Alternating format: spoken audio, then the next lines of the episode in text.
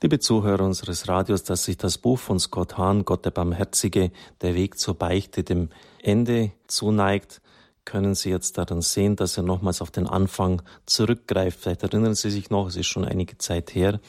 Scott Hahn hatte berichtet, dass er als Jugendlicher der Schreck seines Vaters, seiner Mutter, seiner Familie war.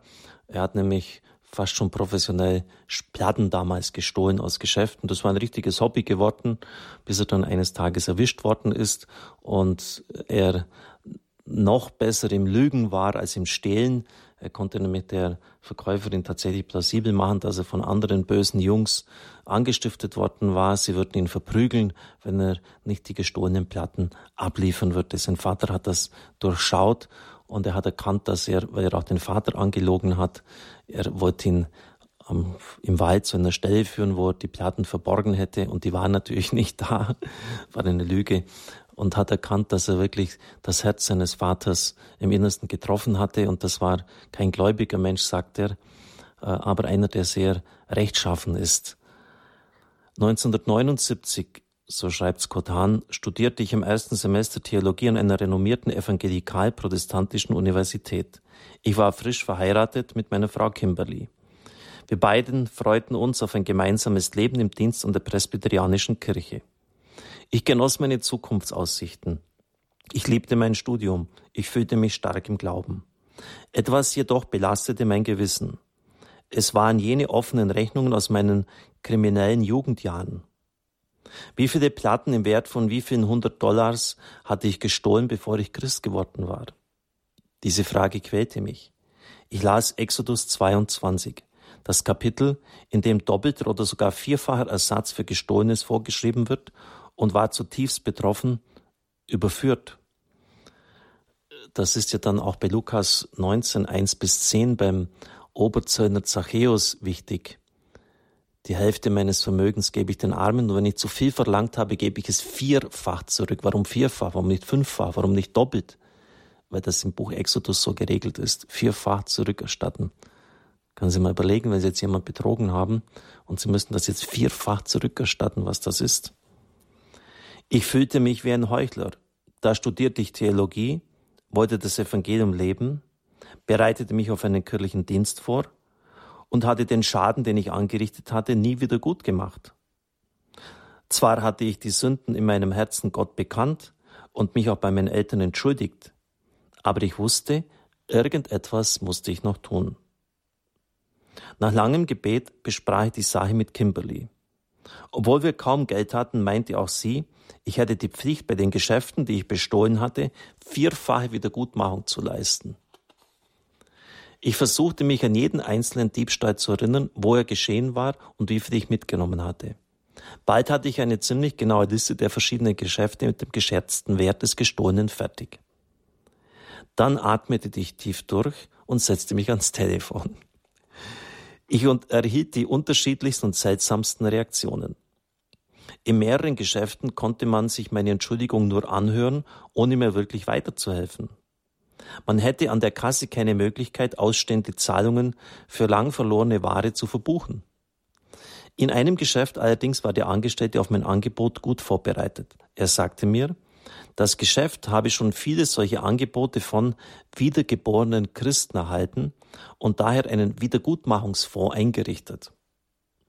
Ich gab mir alle erdenkliche Mühe und gab schließlich erleichtert den letzten Cent meiner Ersparnisse her. Bald darauf stand Weihnachten vor der Tür.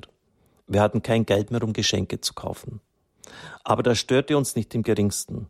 Aus Zeitungspapier machten wir Geschenke für jeden in der Familie. Viele sagten, das wären die schönsten gewesen, die sie je bekommen hätten. An ihnen freuen sie sich noch heute. Zum ersten Mal seit vielen Jahren fühlte ich mich nun völlig rein, leicht wie eine Feder, zufrieden wie im Himmel. Zu dem Zeitpunkt war es mir noch nicht bewusst, aber die Freude, die ich empfand, war die der Sündenvergebung, der Buße und der Wiedergutmachung. Etwas wieder gut zu machen kann regelrecht befreiend sein. Manchmal ist es auch gefordert. Die Kirche verpflichtet uns hier nicht strikt auf das alttestamentliche Gesetz. Keiner muss jede Sünde seines vergangenen Lebens persönlich wieder gut machen. Bei bestimmten Sünden, zum Beispiel im sexuellen Bereich, wäre es sogar geistlich verheerend, wollte man eine Wiedergutmachung durch erneute persönliche Kontaktaufnahme versuchen. Was die Kirche uns jedoch anbietet, ist ein Ort und eine Zeit, wo wir unsere Seelen erleichtern und die Gnade und den Beistand erfahren können, die wir nötig brauchen, um unser Leben in Ordnung zu bringen. Die Erfahrung der Barmherzigkeit in der Beichte wird sich auf unser alltägliches Leben auswirken. Bedenken wir die Worte Jesu. Sei barmherzig, wie es auch euer Vater ist. Ja, Jesus sagt sogar, dass wir in dem Maß Barmherzigkeit erfahren, in dem wir sie anderen erweisen. Denn wie ihr richtet, so werdet ihr gerichtet werden. Und nach dem Maß, mit dem ihr messt und zuteilt, wird euch zugeteilt werden. Und Jakobus kommt zu einem bedenklich stimmenden Schluss, denn das Gericht ist erbarmungslos gegen den, der kein Erbarmen gezeigt hat. Gott zeigt uns einen Weg, wie wir Erbarmen finden und erfahren können. Es ist ein sakramentaler Weg, geistlich und doch leiblich, himmlisch und doch irdisch. Aber auch wir müssen spezifische, konkrete Wege finden, um Gottes Barmherzigkeit in unser Haus, unsere Verwandtschaft und unseren Arbeitsbereich zu bringen. Denn wir können die Barmherzigkeit nicht für uns behalten, müssen sie weitergeben an andere. Es gibt viele Möglichkeiten, dies zu tun und Gottes Liebe im Alltag zu leben. In unserer Familie haben wir die Tradition des Jubeltages eingeführt. Im Grunde genommen ist es eine alte Idee, ja sogar eine alttestamentliche. Im alten Israel sollte jedes 50. Jahr als ein Jubeljahr gefeiert werden.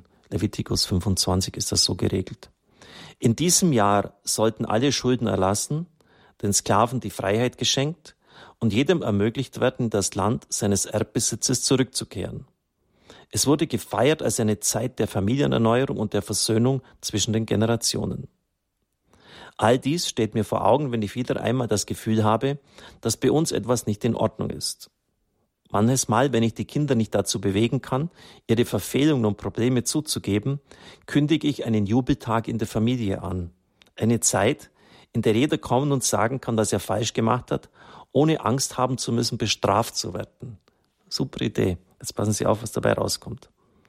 Ich bin immer wieder erstaunt, was diese Praxis in unserem Familienleben und im Leben der einzelnen Kinder verändern kann. In einigen Fällen war sie der Anlass für erstaunliche persönliche Durchbrüche. Was wir daraus lernen und was ich jedes Mal, wenn ich zur Beichte gehe, neu lerne, ist, dass es entscheidend auf die rechten Beziehungen ankommt und nicht so sehr darauf, ob wir uns immer an die Regeln halten. In überreichem Maß ist Gott uns barmherzig. Im Alten Testament kam ein Jubeljahr nur jedes halbe Jahrhundert zustande. Man konnte froh sein, wenn, wenn man überhaupt eines erlebte. Selbst das Paschafest kam nur einmal im Jahr vor. Im Neuen Testament hingegen feiern wir einen Jubeltag, so oft wir das Bußsakrament empfangen.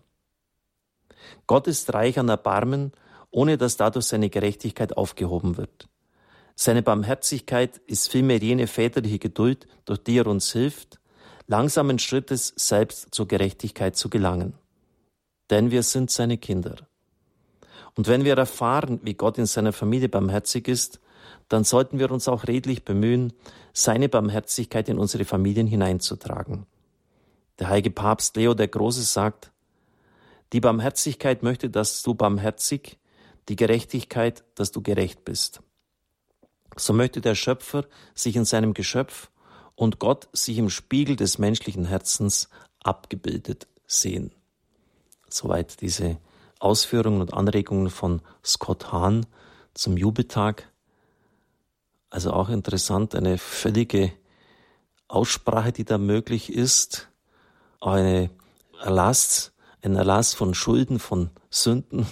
Es gibt keine Konsequenzen, wenn jeder einräumt, was er Mist gebaut hat, muss da nicht irgendwie, was weiß ich, noch zusätzlich Abwasch machen oder sonst was. Und das hat sehr befreiend in seiner Familie gewirkt. Skotan ist der Vater von sechs Kindern.